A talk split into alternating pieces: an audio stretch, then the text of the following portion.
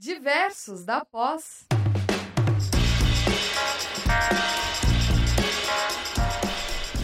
Olá a todos, sejam todos bem-vindos. É um prazer estar aqui com vocês novamente. Eu sou o professor Edson, sou do curso da, de pós-educacional. Estamos aqui mais uma vez para conversar com vocês, né?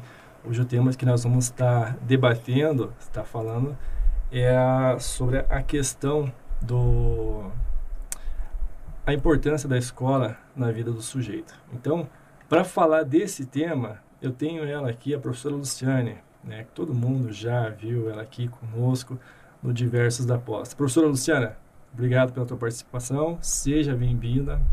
Eu que agradeço, professor professora Ediane também, que hoje vai estar aqui no bate-papo com a gente. Então, mais uma vez, sejam todos, bem, todos e todas bem-vindos a mais um Diversos, né, ao nosso programa. Que, por que desse nome, professora? Já vou lhe adiantando, porque é um programa que é formado por vários professores tutores da pós-graduação.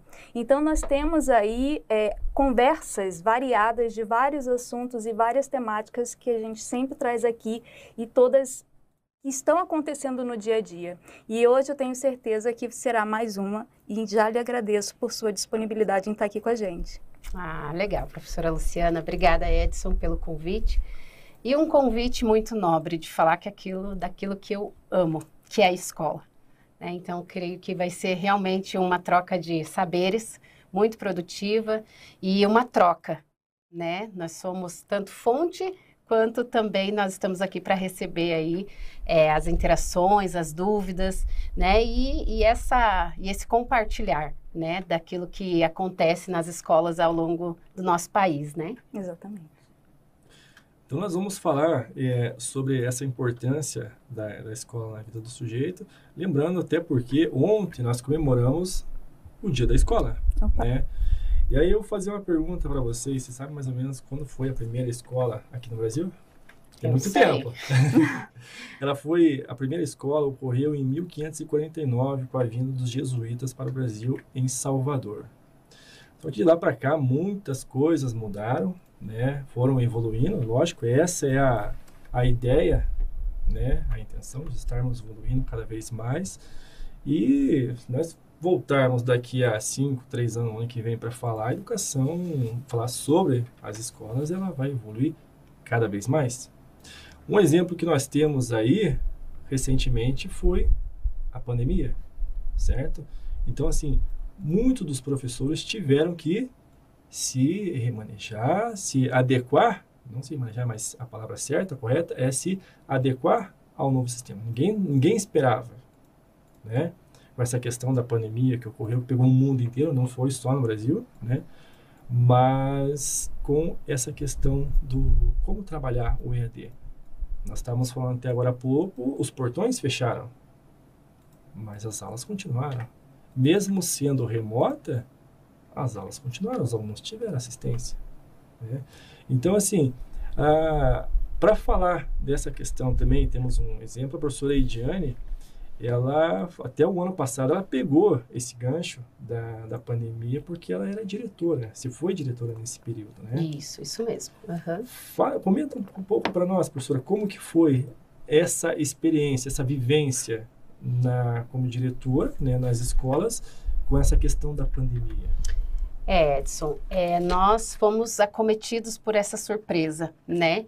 E educação de criança, eu trabalhava como diretora na época de, uma, de um CMEI, que atendia crianças até 5 anos de idade. E como fazer isso para crianças de pré-idade obrigatória pela legislação, né? Então, foi um desafio muito grande, não só para as redes de ensino, mas também para quem estava na ponta para fazer isso chegar até os lares, né? E com o apoio fundamental da família. Então, nós tivemos aí é, vários, num primeiro momento, paramos achando que voltaríamos. Passou um tempo, nós não voltamos, entrou decreto, saiu decreto, entrou novo decreto e a gente é, passou a entender que iríamos ficar em casa. E nesse entendimento, nós iniciamos essa busca por esse novo, porque como o Edson falou, a educação de 1549, que começou na escola do Brasil, é, ela não é como a de hoje, isso é um fato, porque a, a educação fala de relações humanas e educação é movimento. Né? Quando a gente fala na escola enquanto desenvolvimento do sujeito, o sujeito na sua integralidade. O sujeito chega na escola, ele é um corpo, ele é uma mente, ele é uma história, ele é uma cultura. E considerar isso faz com que a gente tenha tenha sucesso e êxito nas nossas práticas e gramáticas pedagógicas no cotidiano. E quando veio a pandemia, entender esse sujeito na integralidade foi fundamental, porque a gente passou a entrar na casa dos nossos estudantes, das nossas crianças, né? O ensino superior também se, se modelou, mas se falando de adulto que tem autonomia para gerenciar o seu tempo e o seu estudo é diferente. E também as famílias vieram para as nossas casas, porque as nossas casas passaram a ser abertas, né? Porque a gente tinha que buscar nesse distanciamento uma forma de interação, porque o sujeito ele é feito de relações. Como você é, faz uma proposta com uma criança ou dá uma aula sem, é, sem olhar para ela, sem que ela te olhe, sem que ela vê. Né? Então, é, foi realmente um grande desafio como gestão, né? eu como gestora da unidade, não só fazer com que as práticas e as políticas que estavam vindo da minha secretaria chegassem nas casas, mas também é, acomodar a minha equipe para que nós andássemos no mesmo sentido. E um sentido que a, a educação não ficasse parada, porque ela nunca parou. Né? Como nós estávamos conversando, os muros da escola fecharam, os portões fecharam, mas a educação continua em movimento. Exatamente. Talvez não tão como é, nós esperávamos, porque nós não tínhamos literatura que nos fundamentasse, nós tínhamos uma ideia, né? Mas nós fomos construindo e eu digo com propriedade que a minha secretaria se esmerou e fizemos com excelência. Eu consegui medir o desenvolvimento de algumas crianças de pré da, o desenvolvimento dele é, no, no percurso gráfico, no percurso pedagógico dele, consegui medir isso com documentação pedagógica, então deu certo, mas porque a gente teve parceria com a família e entendeu esse desenvolvimento do sujeito. E até essa questão que você comenta sobre a parceria da família, isso também ela é muito importante, até porque a própria família, o pai, a mãe, se questionava como que vai ser a pandemia como é que meus filhos vão estudar? Vai ser um ano perdido? É, sim. E isso que é, e esse pensamento por muito tempo ele ficou ali. É, eu, inclusive, eu vi, eu não sou professora do meu filho. De fato, não é. Você é pai e mãe, fundamental no processo nós estávamos fazendo a nossa parte. A família sempre, é, no seu ponto de posicionamento, nunca foi dito em literatura nenhuma que a família tinha que se eximir do processo. É claro, veio todos os desafios, essa mãe estava trabalhando, esse pai estava trabalhando, mas no momento era necessário, a educação não podia parar. E a gente, e eu, podemos, nós, eu acompanhei muito de perto isso. Famílias se movimentando, professores se movimentando para que desse certo. E é, a gente pensava, vai dar certo ou vamos fazer dar certo? Que existe uma diferença. Uhum. E você conduzir como diretor escolar toda essa, toda essa engrenagem foi realmente muito desafiadora. Mas eu tenho convicção de que nós é, e temos dados também, né? Curitiba tem dados de que realmente nós, mesmo na pandemia, nós conseguimos avançar. E o que fica evidente também que nós estávamos conversando que a educação, a escola, ela não se trata de prédio, ela não se trata de parede. A escola se trata de relacionamento humano, né? Relacionamento entre os sujeitos. Eu, como gestora, sempre trabalhei a questão do clima organizacional. Sempre é, zelei pela qualidade de vida dos meus professores. E algumas devem estar até me assistindo agora e elas né, é, podem afirmar essa verdade. Eu sempre trabalhei, porque um professor bem, bem estruturado, bem amparado, num, num, num ambiente o qual ele é respeitado na sua, é, na sua profissão, no seu é, ser sujeito na integralidade, é claro que isso é, reflete no estudante e na criança. Isso é, é um fato. Isso. Né? Com certeza. E agora a professora falando aí também dessa, eu, eu né, foi um desafio para todo mundo, né, para a escola, para os pais, para os próprios alunos, né, para os estudantes, para as crianças principalmente. Mas eu percebo também que é, teve um. não, eu acho que ganho não seria a palavra correta nesse, nessa situação, né? Mas eu acho que teve também uma mola que impulsionou aí alguns processos, né? Então, assim, porque no, logo no início você tinha, não, a gente teve o ensino remoto, que é diferente da educação à distância. Na educação à distância, nós trabalhamos de forma é, nós temos uma organização, nós temos um AVA, nós temos ferramentas para aquilo. E no ensino remoto, os professores de um dia para o outro, eles se viram assim com a necessidade de estar ensinando frente ao computador e os alunos do outro lado e, e, muitas vezes eles não abriam as câmeras, né? Então você também não tinha essa percepção visual do teu aluno.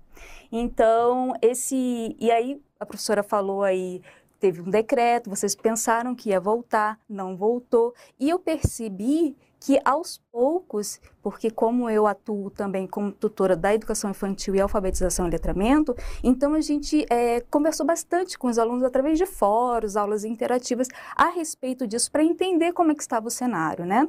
Então percebeu-se que esses, o ensino remoto ele foi se modulando também, ele, uhum. ele, foi se reformulando e aí conseguiu, muitos professores eles conseguiram trabalhar ferramentas que antes não trabalhavam em sala de aula e hoje eles conseguem adaptar o seu planejamento escolar a partir dessa experiência que todos tiveram, né? Com certeza.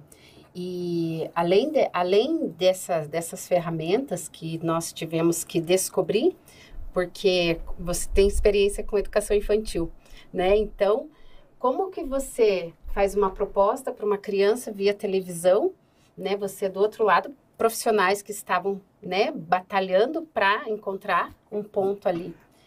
E, e, como, e como que a família faz o engajamento dessa criança com a televisão, né? Então, olha que desafiador. Não, e temos que levar é, em consideração uma questão a criança ela, ela fica atenta no máximo dois minutos. Do... Sim. No máximo. No máximo dois minutos.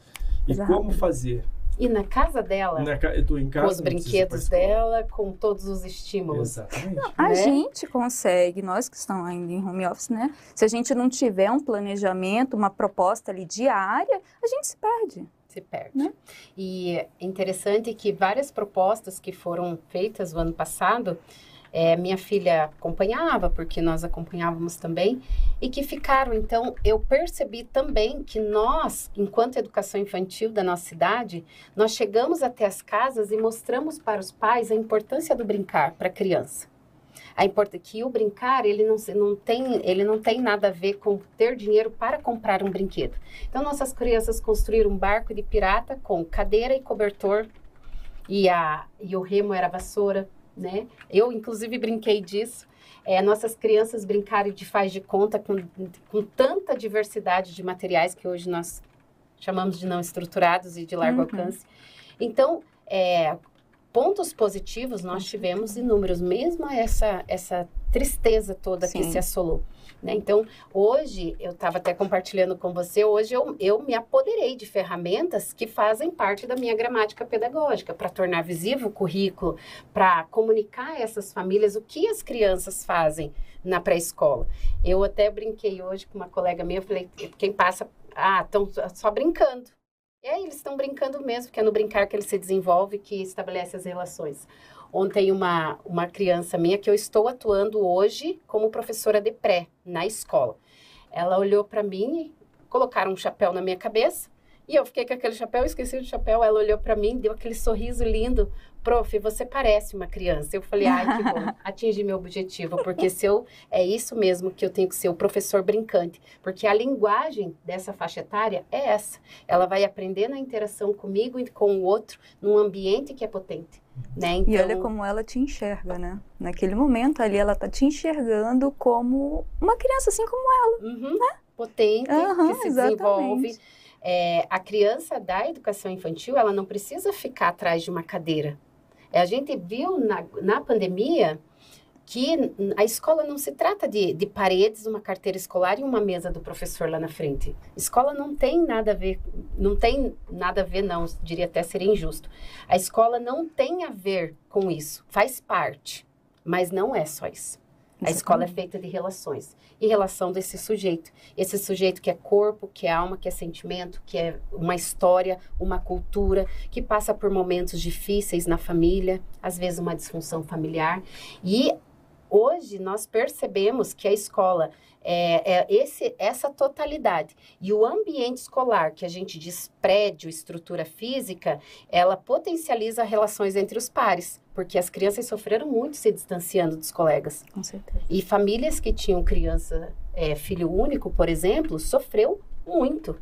Porque esse distanciamento, porque eles são seres de relações. Eu perguntei para minha filha, filha, o que você mais gosta na escola? Aí ela falou, o recreio. O que mais? Os amigos. Então, todas as informações ali que ela foi passando, ela falou da aula X, da aula Y, mas todas falava de relação humana. Então, a escola, a gente é relação humana. A escola, ela é constituída é, de se das relações entre todos os sujeitos, entre o sujeito diretor, professor, professor, estudante, estudante, família, estu família, professor. Então, quando a gente consegue essa arquitetar e engajar toda essa todo esse povo, que eu digo assim, a gente desfruta de grandes momentos. Eu sou testemunha disso, de, desfrutei muito engajamento. Eu fui diretora de escola também uma das melhores escolas de, do, do IDEB de Curitiba. Me orgulho muito de dizer, porque é, a gente sempre trabalhou nessa perspectiva. Não é, não estou poetizando nada, porque Sim, educação não é, não dá a gente sabe de todos os, os desafios, mas é possível, afinal, nós passamos muito tempo dentro da escola, daquele prédio. Uhum. Se a gente parar para pensar, nós passamos mais tempo dentro da escola do que em casa porque a gente se arruma para sair para ir para a escola, para trabalhar. A gente passa quatro, oito horas na escola, no, volta o trajeto para casa e ali você né, faz ali a sua vida, sua vida cotidiana. Mas passamos muito tempo dentro desse ambiente, dessa instituição que deve ser um ambiente de desenvolvimento de pessoas, senão ela não tem sentido. Exatamente. Né? E assim, e essa interação que você pergunta para tua filha, o que ela mais gostava? É, do recreio.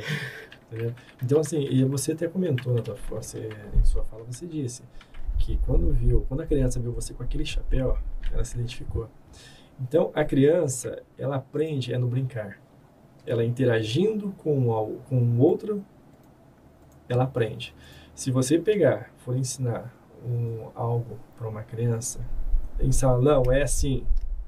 Agora, se você pegar, brincar com ela, mostrar como que é, ela vai aprender muito mais rápido. Muito mais. É promover esse ambiente. Né? Exatamente. Né? É, hoje nós temos muitos estudos e muitas linhas pesquisa. O professor, o professor tem que ser pesquisador, uhum. né? É, é, eu falo, eu nesse pouco tempo que eu voltei para a sala, que eu fiquei quase 10 anos fora, né? Então eu falei, meu Deus, estou meio perdida.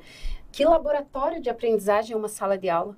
Eu estou trabalhando com as crianças a questão do, do lugar onde vivemos, o sujeito e suas relações, e Curitiba por ser aniversário de Curitiba. Eu pesquisei tanta coisa sobre Curitiba que eu, eu, eu falei, nossa, quanta coisa que, né? Claro, cada função tem uma especificidade. Eu, enquanto gestora, aprendi muito, muito. Eu me constituí diretora de escola e diretora de, de CEMEI. Mas na sala de aula você aprende tanto nessas relações e o ambiente ele tem que ser tão potente, tão qualificado que as práticas, as interações elas aconteçam de forma que desenvolva a aprendizagem. Exato. É, como eu falei, não faz muito sentido é, crianças atrás de uma carteira escolar e carteira do mesmo estilo da década de quando? Não vamos nem comentar, né? Melhor não. Então, nós temos muitas coisas na educação que evoluíram sim, mas eu, no meu ponto de vista, agora falando, né, eu, Ediane, enquanto cientista e pesquisadora da educação, nossa estrutura, prédio, mobília, ainda precisa ser muito dialogada, muito pensada, porque ela ainda está, ela ainda não conseguiu se movimentar. Uhum. Essa a gente percebe que ela ainda está. É claro que isso envolve tanta coisa, envolve investimento, políticas públicas. Não vamos entrar nessa, Sim, nessa não, questão. Não, esse, né? Mas veja um exemplo. Essa semana, uma, um, uma criança começou a escrever o alfabeto no quadro. E, e, eles brincam, nós, eles brincam ali o tempo todo e o ambiente sempre com propostas para intencionais para que eles se desenvolvam. Ele começou, dele, professora, professora, como que faz? Qual letra que é agora? Daí eu fui lá e falei, a é letra tal. Aí daqui a pouco veio um e se interessou. Tinha seis no quadro, escrevendo o alfabeto. Nesse, precisa eu ficar ali A, B? Não, não, faz, não, não faz muito sentido. Nessas crianças que são tão potentes, dá um celular para criança, para uma criança de um ano, para você ver se ela já não vai passar o dedinho e vai fazer uhum. tudo isso que a gente vê. Uhum. Eles são potentes. E isso a gente precisa entender que é esse sujeito que está ali, que é um sujeito diferente de um sujeito de 10 anos atrás, ou da nossa, da nossa época, que ele está ali é, pronto para se desenvolver. Só que ele precisa de um ambiente potente, práticas qualificadas, intencionalidade e é, isso não estou dizendo investimento em comprar brinquedo, não. Estou falando de é, planejamento. planejamento. Planejamento. Planejamento. Mas, assim, eu, eu acredito que nós temos ainda muitos desafios. São frequentes, né? Os desafios, eles são diários. E isso, de certa forma, é bom também que faz com que a gente esteja sempre se superando e buscando novas formas de fazer a coisa acontecer dentro de sala de aula ou fora de sala de aula também. E eu percebo hoje que muitos professores estão preocupados com essa, essa nova proposta do ensinar. Né? Eu percebo que muitos professores eles estão ligados nisso, estão buscando diferentes metodologias, diferentes propostas, movimentar a sala de aula, não só deixar isso, educação infantil, fundamental, médio, superior, enfim, fazer com que existem hoje várias metodologias que fazem com que o aluno se movimente, que ele seja mais participativo, mais ativo em relação à construção da sua própria aprendizagem, né? uhum. né?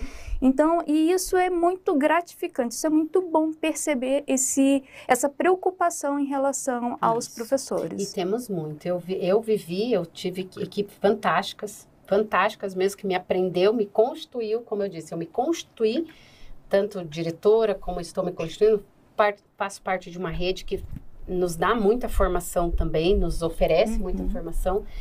E existe sim uma, um, um grande movimento do, dos docentes nesse sentido, de trazer para essa criança é, condições para que ela se desenvolva a partir da, da, daquele, desse meio potente.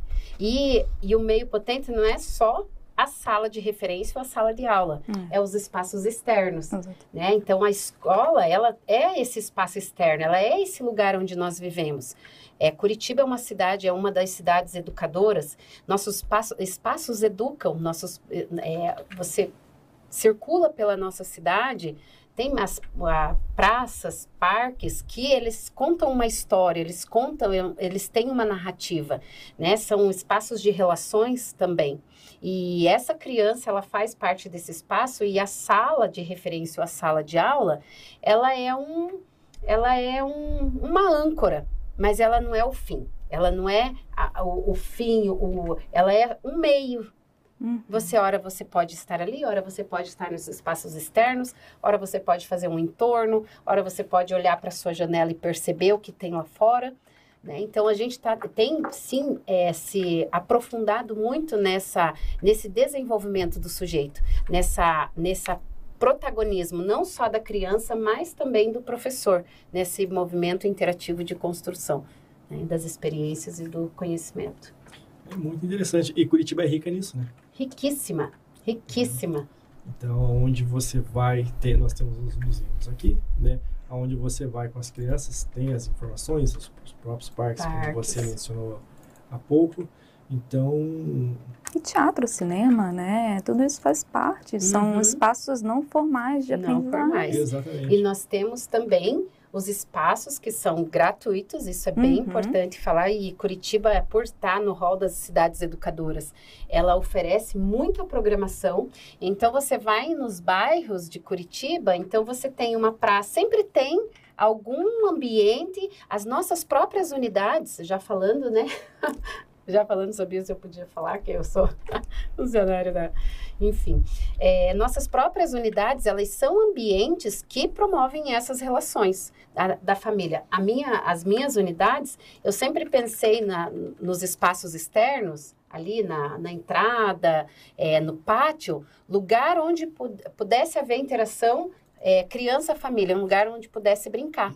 Então, nossas unidades já promovem esses espaços. Então, é, falar de escola não é falar escola do portão para dentro uhum. ou da uhum. porta para dentro. Falar de escola é falar desse mundo todo que Essa nos relação nos com a comunidade, né? Uhum. Se escrever um exemplo, agora esse mês Curitiba vai fazer aniversário, né? Então, nós temos uma rádio aqui, conhecidíssima aqui em Curitiba, que quando chega o mês de março, ela começa a contar a história de cada bairro de Curitiba. Ah, o que, que é minha irmã? Minha irmã também é professora, ela atua em sala de aula. O que, que ela faz com essas crianças? Ela deixa o rádio ligado na sala, baixo. Quando começa a dar as informações e quando chega na, na hora que a, a pessoa está dando a informação né, sobre os bairros, o engraçado, todos os alunos ficam em silêncio. E é muito Olha interessante. Aí eles começam a curiosidade deles, né? Eu, eu, moro nesse bairro, minha mãe mora, uhum. minha avó mora naquele bairro. Aí todo mundo escuta, para, fica em silêncio e pensa. Eu acho fantástico esse programa. Eu li aquele livro, Túneis de Curitiba, maravilhoso. E daí conta um, relata um pouco da história de alguns bairros e onde existem os túneis, né? Uhum. E, as, e as percepções do do pesquisador a respeito da funcionalidade, da finalidade desses espaços. E, e é a nossa cidade é muito rica, é. né? Quando a gente é, olha para um lugar que é aquele, né, um túnel, por exemplo, nas Mercês, poderia ter, tem tanta riqueza, tanta história. Será que teve aquele pirata mesmo? Será que ele veio para cá? Será que isso existiu? E é daí nesses bairros uhum. que a própria rádio tem falado. Uhum. Então é muito. E a criança, porque ela se sente pertencente. É o, a, a educação formal, a escola só faz sentido quando ela con consegue esse engajamento e esse pertencimento. Para que, que eu estou indo para esse ambiente escolar? Só para ouvir?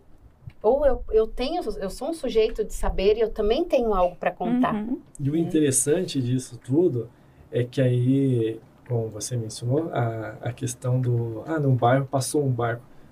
Aqui teve, teve um bairro aqui que, eu, inclusive eu vi ontem, quando eu estava eu tava indo para aula, né? Aí daqui a pouco falando, ah, aqui, por aqui passou um navio, não sei o que, tem, aí foi denominado, foi denominado o nome desse, uhum. desse, desse bairro, né? Você acredita que teve uma criança que ela foi pesquisar, minha irmã falando, Edson, ela foi pesquisar. Então, assim, a curiosidade, atiçou tanto, aguçou tanto a curiosidade uhum. da criança, como que um barco passava Passa. ali? E ela foi pesquisar para ver. Então, e é interessante. Então, assim, se você pergunta qual é a origem daquele bairro, uma criança, ela sabe dizer. Olha, Graça, isso faz parte da identidade. E assim, você está né? educando, você está contando a história do bairro uhum. de Curitiba, né, dos bairros de Curitiba, uma criança, e ela chega em casa, ela conta pro pai, pai, não, não sei como aconteceu. Não, aconteceu assim, assim, assim. Onde, onde faz, você sabe? Não, e faz parte da identidade da criança. Exato. A cidade onde eu vivo tem isso, tem aquilo. E, e, e, um sujeito com identidade é um sujeito potente. Você veja aqui, que interessante que aí precisou a professora parar e falar, ler uma enciclopédia, ela promove isso dentro daquele espaço nessas relações de saberes. E aí eu digo que você conhecer o seu estudante e a tua criança é fundamental, que uhum. entra o princípio da escuta. Quais são os interesses desses estudantes? Porque é, eu penso que nós já estamos vencendo aquela ideia do professor, o detentor do saber. Eu cheguei aqui para dar uma aula com conteúdo pronto, né? O que, que nós chegamos pronto? As estratégias, Isso. os recursos, mas eu, por exemplo, nós tivemos... Que é flexível um, que também, é, que é flexível, às vezes pode mudar total. no meio do caminho. nós tivemos, voltamos com o momento cívico na escola, e daí as, a minha turma segurou a bandeira, foi a primeira. E eu olhando, e eles toquinho, né, pequenininho, acabaram de sair da educação infantil na escola, segurando a bandeira, eu falei, eu preciso dar um significado para isso. Eles precisam entender a importância desse momento, é, o, o que, que é esse momento, e alguém precisa contar. E quem é esse que vai contar? Aquele que está ocupando um lugar de competência. Uhum. E daí eu conversei na sala, estiquei a bandeira, falei, conversei com eles, falando do brasão, e do lado da minha janela tem dois pinheiros, duas araucárias. E daí eu falei, olha lá a araucária. Eu, eu tenho até a imagem de pegou um, um material não estruturado, que é aquela parte do do papel toalha. Tem na minha sala, ele pegou e foi olhar. Olha! E eu tirei uma foto, eu falei, que graça. Ele foi observar e nisso a gente está construindo a nossa proposta da, da, do aniversário de Curitiba. Mas é, é não estava no meu planejamento, né, especificamente, estava trabalhar a cidade, mas eu olhei aquele momento e falei, precisa ter sentido, porque senão eles só vão aqui, vão segurar a bandeira, cantar o hino, mas por que que eu estou fazendo isso? Qual é o sentido para minha vida, para o meu, meu desenvolvimento? Qual, o que que faz? O que que é isso? Né? E ali a gente tem construído o nosso trabalho. Então, essa, esse significado, quem vai trazer a partir dessa escuta é o professor. Né? O professor que vai. Eu ainda sonho, né? Eu acabei de voltar para a sala de aula faz quatro semanas, cinco semanas. Mas eu estava até compartilhando com uma colega. Eu ainda quero estar na posição de só de mediadora. As crianças estabelecendo as relações dela e eu ali potencializando, refletindo, uhum. agindo, refletindo, mudando ali e eles mesmos construindo o próprio conhecimento. Muito é, legal. Então, vamos esperar, né? Quem é. sabe eu volto para contar a experiência. Ah, por favor. É. Edson, você, por favor, hein? Vou, vou, cobrar, hein? Pode vou cobrar, cobrar, pode, cobrar. E o interessante, só tocando na questão do, do assunto dessa reportagem, que além dela contar a história, no final ela dá um número de, de habitantes naquele bairro. Uhum. Olha que interessante. Ela diz, o bairro tal é o maior bairro de Curitiba então, aí é o segundo maior bairro de Curitiba, o terceiro e assim vai. E dá um número de, de habitantes para aquele uhum. bairro. Então, é muito É fantástico. A nossa cidade é fantástica. Ó, eu não posso deixar de falar. Com essa, essa, essa narrativa que você fez da, da bandeira e tudo mais, você falou do princípio da escuta, mas você também é, trouxe aí no teu, no teu dia a teoria da aprendizagem significativa. É. Né? Que é uma coisa que a gente fala muito hoje em dia em educação, porque você não adianta só a bandeira por si só, claro, ela tem uma representatividade, o aluno ele entende aquilo dali, mas se você contextualizar, se você trouxer outros elementos e mostrar para ele, aquilo vai ficar muito mais é, concretizado, né? concretizado, né? E aí se transforma é. de fato na aprendizagem. E é daí é a, gente, gente entende também o tema da nossa, nossa troca de conhecimento aqui. O desenvolvimento do sujeito. As crianças acabaram de sair da educação infantil. Eu entendo o significado da bandeira, eu entendo o sentido dela e do momento cívico. Eles acabaram de sair. Eles não entendem ainda. Uhum. Alguns com algum um saber ou outro que eles sempre têm, mas construir e potencializar isso cabe a quem está ali nesse, nesse papel. Foi o que você fez. Né? Então você vai, vai percebendo o, esse, é, esse ambiente, você vai junto com, com os estudantes, com as crianças, construindo. E como é bom você ouvir e dar aquilo que o sujeito precisa, não aquilo que você acha que uhum. tem que dar, né? Isso é tão importante.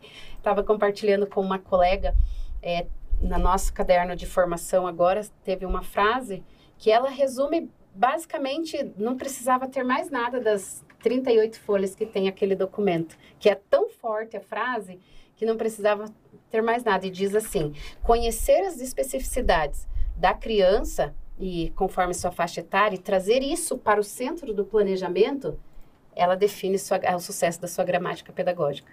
E é bem isso. É isso. E não só a criança da educação infantil, estou falando, eu já trabalhei com crianças até o quinto ano, recentemente fiz o curso da BNCC até o, até o nono ano, é trazer esse, esse estudante, não é só a criança, é trazer o adulto também, uhum. porque tem mais sentido, né? Se torna uma coisa muito, muito vaga é, você chegar com o planejamento pronto e simplesmente você transferir aquilo. Despejar, Despejar, ali. né? É fácil não. Ou reproduzir. Porque nós é temos essa pior. ansiedade, até porque as escolas de ensino fundamental, elas precisam medir, né? Ter aí, tem ali elementos, a prova Brasil, né? A provinha Brasil.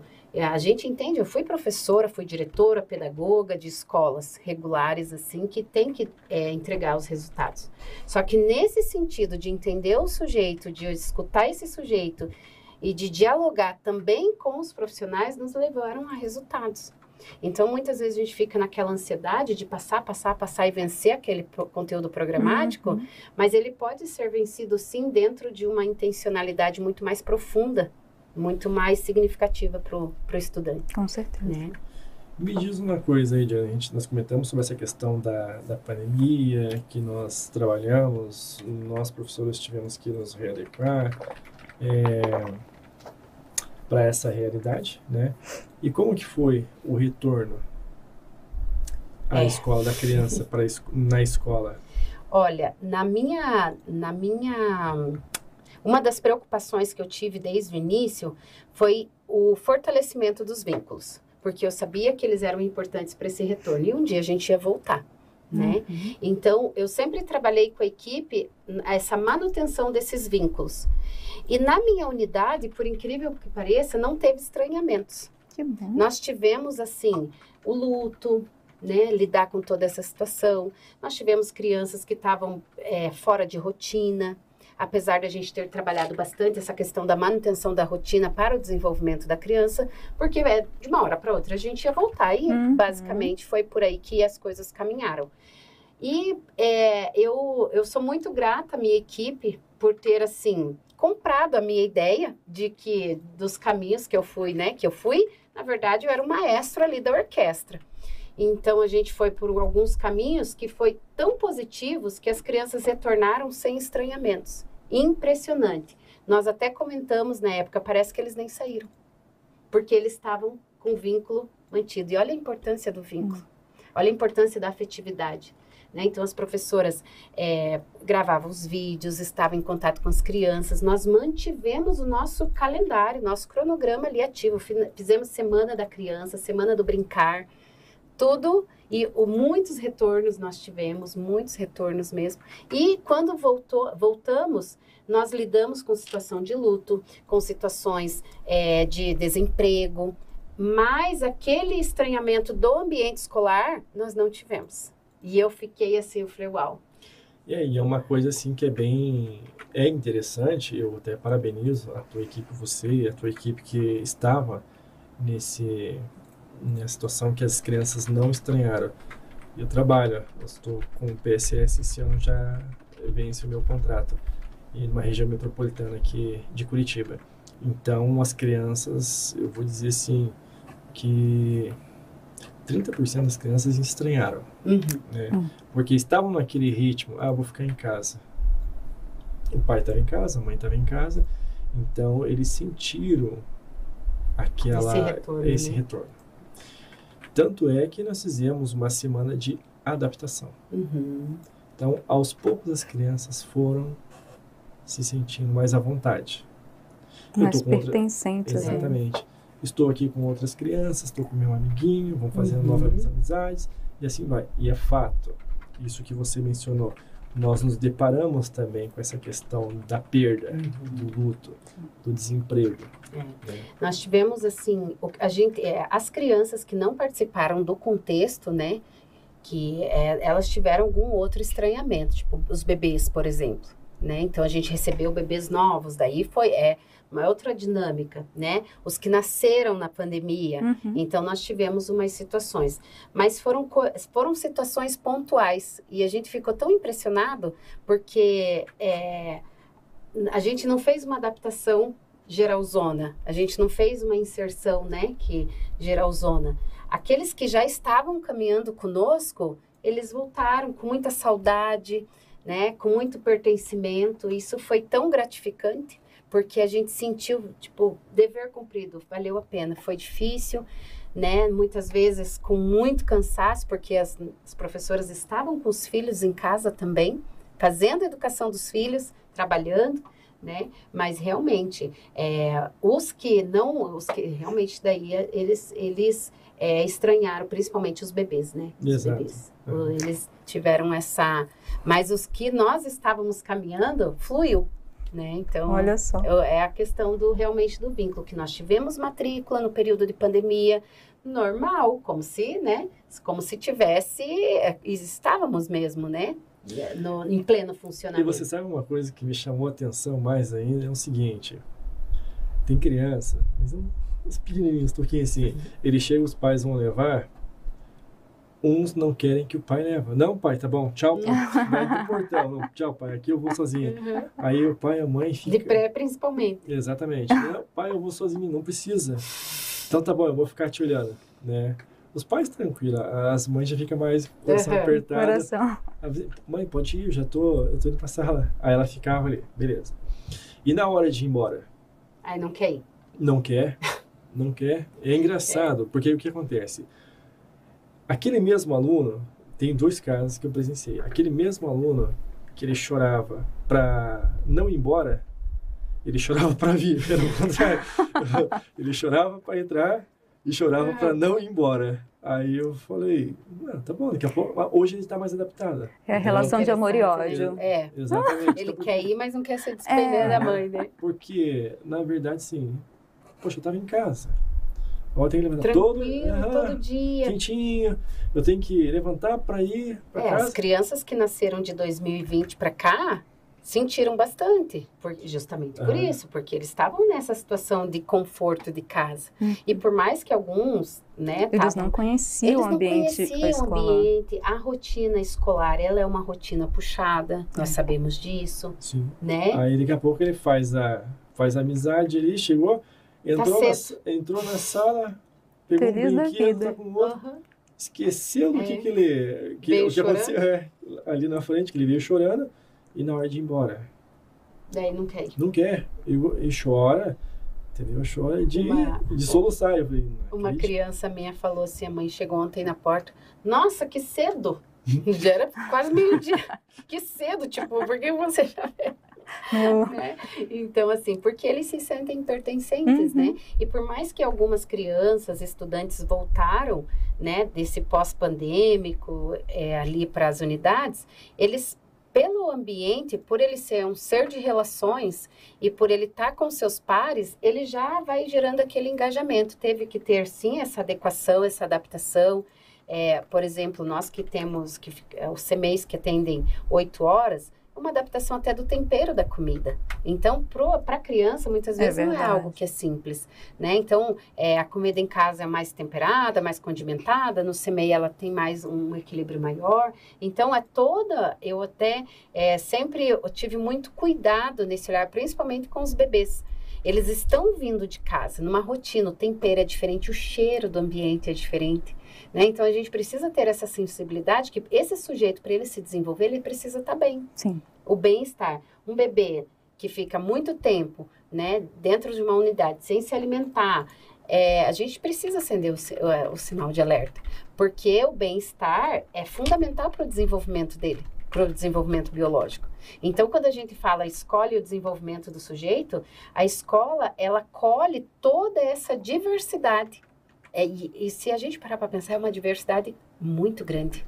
Tanto o sujeito nele único, quanto nas relações que ele estabelece. Então, a escola tem, é, tem que ter esse olhar para o desenvolvimento do sujeito familiar, pessoal, né? E vai acolhendo tudo aquilo dali, tudo dentro da escola, né? Um pai que perde um emprego, isso vai refletir na criança. A casa vai estar um pouco mais é, estressante o ambiente, a criança vai estar talvez fora de uma rotina. Isso tudo vai entrando dentro do ambiente escolar, dentro das nossas relações de pedagógicas, de eh, gestão escolar, de orientação escolar. E nós vamos conduzindo e mediando. Agora, se a gente pensar no papel nosso, enquanto.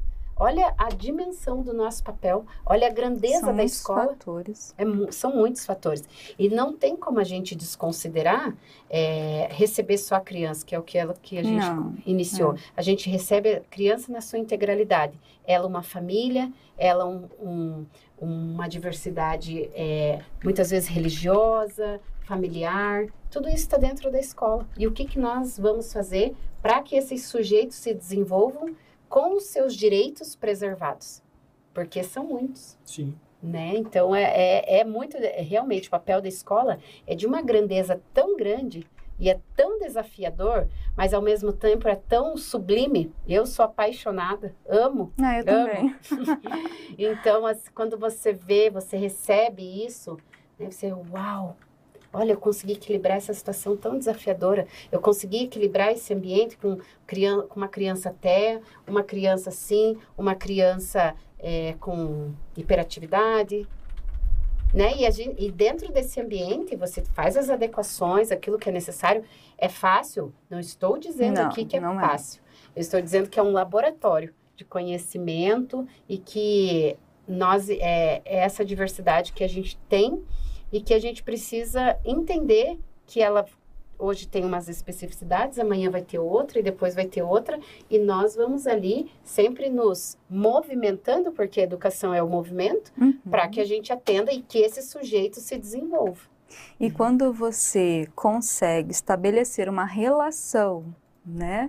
Com esses, nesse ambiente, uma relação de respeito, que você discuta, de, de você olhar para o teu aluno não só como um mais um, né?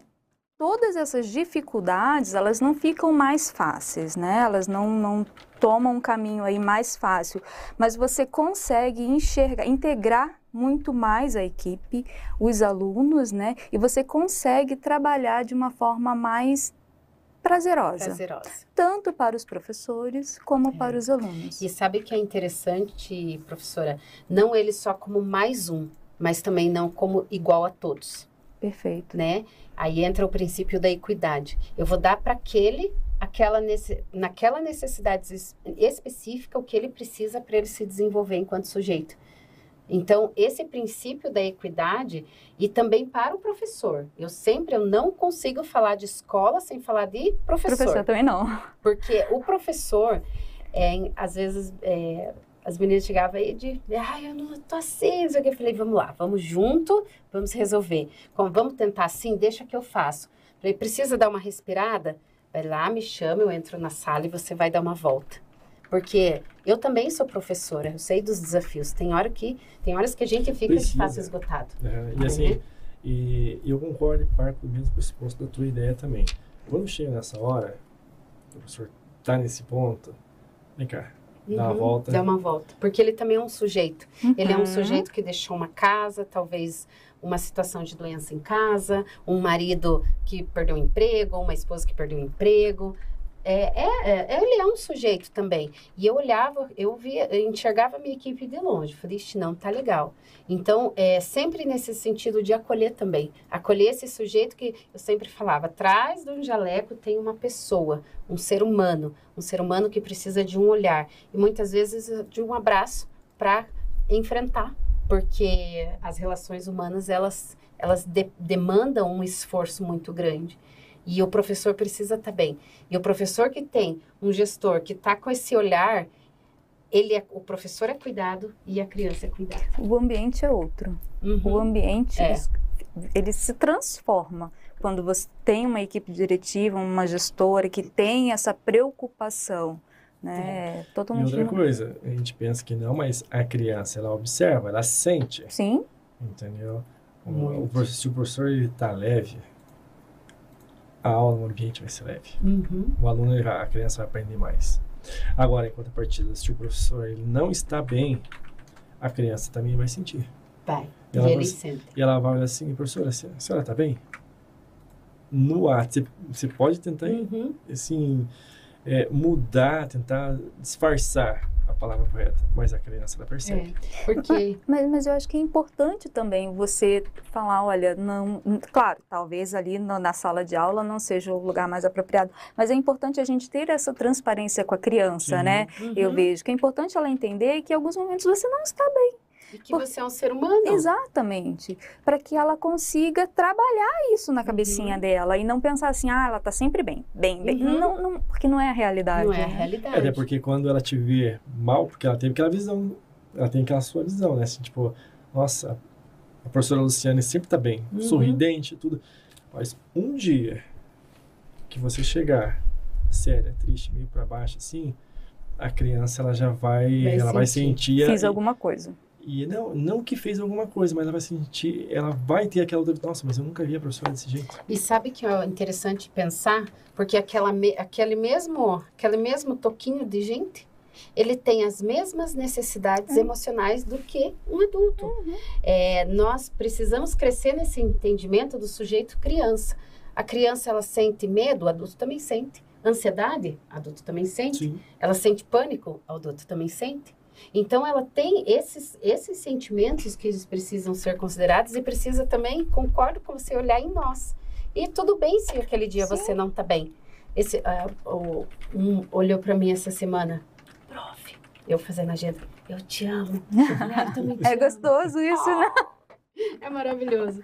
Então, olha, olha a percepção dele né? De, de, de vida, de sentimento. Uhum. É uma relação que se constrói. É uma relação. E ele lá do ladinho dele, eu fazendo a agenda, eu olhei, eu também te amo. Falei assim para ele. E olha como é importante, porque é, não é uma relação autoritária. É. Né? Eu tenho uma relação de autoridade com, os, com as minhas crianças. Eles precisam respeitar e ser respeitados, assim como eu também os respeito. Né? Então, eu, eu não peço respeito só da parte deles, eu também respeito o momento de ouvir, eu respeito o momento deles falarem, deles expressarem os sentimentos deles. Sim. Quando fica bravo, que não quer dividir brinquedo, que é bem natural na uhum. faixa etária. Né? Então, sentar, conversar, é, tá ali mediando esse conflito, porque isso faz parte da Constituição. E esses dias me perguntaram, mas por que, que você quer tanto ficar na educação infantil? Eu me sinto mais pertencente ao desenvolvimento da sociedade na educação infantil, porque é nessa faixa etária que, que as bases estruturais da percepção de mundo, de sociedade, de identidade se constroem. Uhum. É nessa idade. Né? Os, as outras faixas etárias, todas têm as suas maravilhas. Sempre, eu já trabalhei com quarto ano, com quinto ano, com terceiro, já fui pedagoga dessa ciclo 1, um, ciclo 2. Mas na educação infantil eu consigo é, parece que é a minha contribuição para a humanidade. Transferir é, esse amor mesmo genuíno pela, pelo sujeito humano, pelo, pela espécie humana. Né? Então, eu acho que por isso que é, por isso que eu fiz tanta questão de estar em sala e na educação infantil. Mas eu tenho, eu tenho por base também, assim, eu também estou na, na, na, educação infantil, né? Que, como eu comentei, PSS, mas e eu tô como pedagogo lá. Você vê, as crianças ficam olhando quando, quando eu entrei. Nossa, um homem. Aí você começa a fazer bagunça, você, eu vou chamar o pedagogo. Aí é engraçado. Aí nasce o bicho papão. É. Aí é engraçado que eles não, eles não conseguem falar direito. Aí eles falam assim, ah, o pedabobo. aí, aí você entra, fala, começa a conversar com eles, eles param e ficam escutando. Acredite se quiser a professora falou assim, olha, professor, isso aí é a ausência de pai. Uhum. Teve dois deles que me chamaram de pai. Oh. Entendeu? Aí você começa a dar atenção para eles, você começa a conversar com eles, você vê que eles já mudam. Uhum. Entendeu? Porque então, eles estão sendo ouvidos. Exatamente. Uhum. Você então, veja assim, que importante isso, né? Então você, eu chego em casa e eu comento com os meus irmãos e é tão gratificante entendeu? Você poder, você está fazendo a tua parte, você está ajudando você e, tá você, e, e, você está vendo o quão importante está sendo para aquela criança. Então isso me fez relembrar também quando eu era criança, porque no, no prezinho, na primeira série, a gente, nós sempre temos uma professora que você se identifica. Que é aquela que que te acolhe. Exatamente. E foi o que aconteceu. Foi comigo, com certeza aconteceu contigo, contigo. E aí você começa a pegar aquelas professoras, aqueles profissionais que passaram pela tua vida, aí você começa a imaginar. Pô, já sei que quero ser. Quero ser educador, quero ser professor. E tá aí. E que nobre, né? Nobre. Eu vejo assim que há uma nobreza. É, pode ter vá, podem falar eu, eu nem Ai, ligo. que profissão não tem? É. Na verdade. Mas quando você tem essas expressões, e eu creio que muita, tudo que você faz reverbera. Né? Então, assim, esse, esse, esse amor, né, que a gente tem por, por, essa, por essas pequenas vidas, né?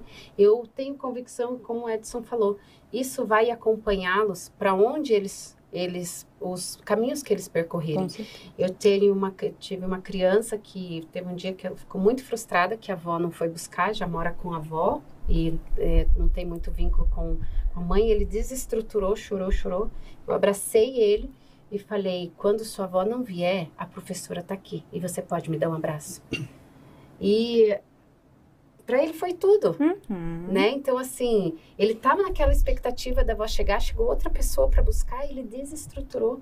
E se a gente não tem essa sensibilidade do sujeito, né, desse desenvolver, e um abraço pode resolver tanto problema Faz ao longo da tanta vida diferença. né? Só você se dispor, só você estar ali de corpo presente, né? De você estar ali entendendo o seu papel e o nosso papel é fundamental para a sociedade.